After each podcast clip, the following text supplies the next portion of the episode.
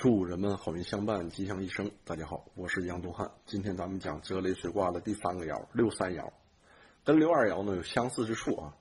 六三系丈夫失小子，虽有求得立居贞。象传曰：系丈夫至舍下也。你看，又是丈夫和小子，为啥呢？因为泽雷水卦的二爻和三爻是阴爻，因为泽雷水卦的。初爻、四爻、五爻是阳爻，你看三阳啊，包二阴呢，于此卦之内啊。所以呢，这个二爻和三爻这样的阴爻啊，站在他的角度来讲，他一直呢都是在丈夫与小子这种包围之中啊去选择呀。那咱们看啊，在六三爻来讲呢，丈夫呢是指初九爻，小子呢是指九四爻。初九爻为咱们整个随卦的主爻，因为主爻的地位已经定下来了，所以呢，以刚爻居刚位，出门有功，称之为丈夫。咱们前面讲初九爻的时候呢，也说过啊，官有余贞吉，出门交有功。那九四呢，以刚爻居柔位，因为四爻呢是偶数啊，适合阴爻待的位置，爻意上呢就有凶险，称之为小子。六三爻呢，如果系初爻，就会失去四爻，所以说系丈夫失小子，正与六二爻相反。初爻本来要出门求谁，得到三爻，一定会与他亲善。所以呢，三爻随初爻，属于有求而得。初爻以随求人，如果违背正道而屈从别人，即使得到也有所失，故说。利居贞啊，适合正故。六三虽然柔弱，所随却得正，气有贞吉的初爻，失去真凶的四爻，得到居贞的利益，属于善随。所以求道而得道，求人而得人，不求也自得。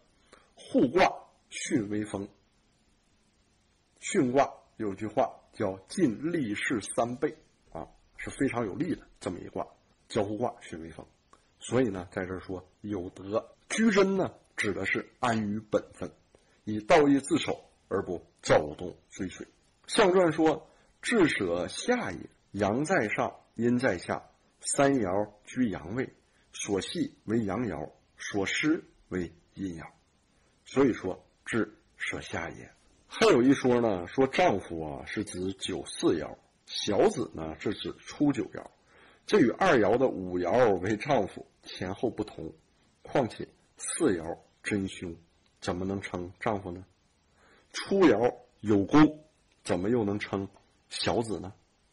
与以刚从柔为水，以柔冲刚为系的说法也不一致啊。所以朋友们感兴趣的啊，可以自己呢好好品味一下，看我们在这儿呢说的方法对不对。那咱们看啊，如果占卜占到此爻的时候会怎么样？第一个问时运，眼前正值旺运，求财或求名没有不如意的。问商业，小往大来，一定得到利益。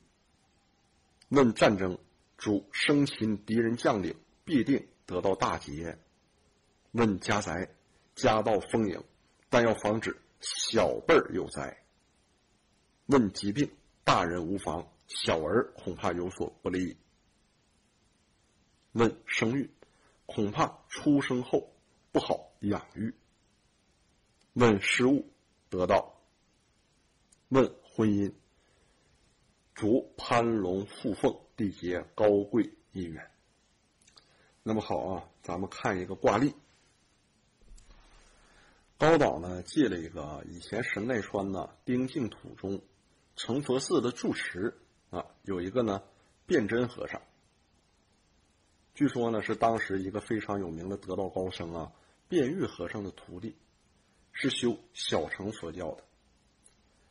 一天呢，他去找他，请教周易，有所感悟，要去学习周易，并且说呢，能不能学成，请帮他占一卦。正好呢，占到了泽雷随卦。变泽火革卦，就是六三变九三啊。断卦呢跟他说，随卦呢虽说是以刚从柔为卦意，但在六爻当中却不是这样的。阳爻叫做随，阴爻叫做系。现在你向我学习周易，既探索佛典当中的精义，又旁求神意的微妙，所求的都是天神之道，无关于尘世的繁琐事物。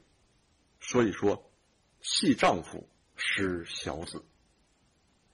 所以随我学艺，纵使内典中有难解的问题。也可以求神，而通过问卦占卜得到，而且所求必定得到回答，无论现世还是未来，都可以安然决定。所以说，水有求得，利居真。和尚听了大为喜悦，从此呢学习周易啊，并且呢每天不知疲倦，非常刻苦。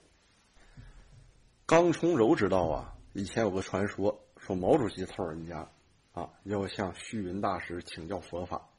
虚云大师呢，不上北京，不去八宝山，让毛主席去南京找他。虚云还说了一个“自古法王大于人王”，这个呢，主席啊，嘿，也没刁难虚云大师啊，也哈哈一笑，这就属于刚从柔。那第二个呢，孔子说“三人行，必有我师”啊，即使呢再不显的人，他身上也有我们。可取之处，有我们不具备的，所以呢，当我们低下身来向人求教的时候，这里呢不分职务高低和你的金钱多少的，这也是刚从柔之道。和尚跟高导去学周易，和尚拜佛啊，无形当中啊也有佛的神力在加持着他，但呢那是无形的，他会有一种无形的启示，无形的感知。他那学艺之后呢，他可以通过什么？可以通过摇卦呀、占卜啊，把无形化为有形，在无形当中啊，又得到了一个比较明确的指示，所以呢，也便于他的修行。在当今社会啊，很多和尚啊、道士啊，实际呢，佛和道啊都和易经无关。如果说有关呢，道和易经的渊源呢，可能还多一些，因为老子啊。叫偷得半部易经啊，而成整个道教嘛。但这不是我说的啊，这是古文记载的。因为易在前，道在后啊，佛也在后。这儿呢，杨老师呢也信佛也学道，并没有贬低谁的意思啊。在这想说的什么呢？和尚道士多了，学易经的也多了，算卦的也多了，还有呢给人啊整各种事情的也多了。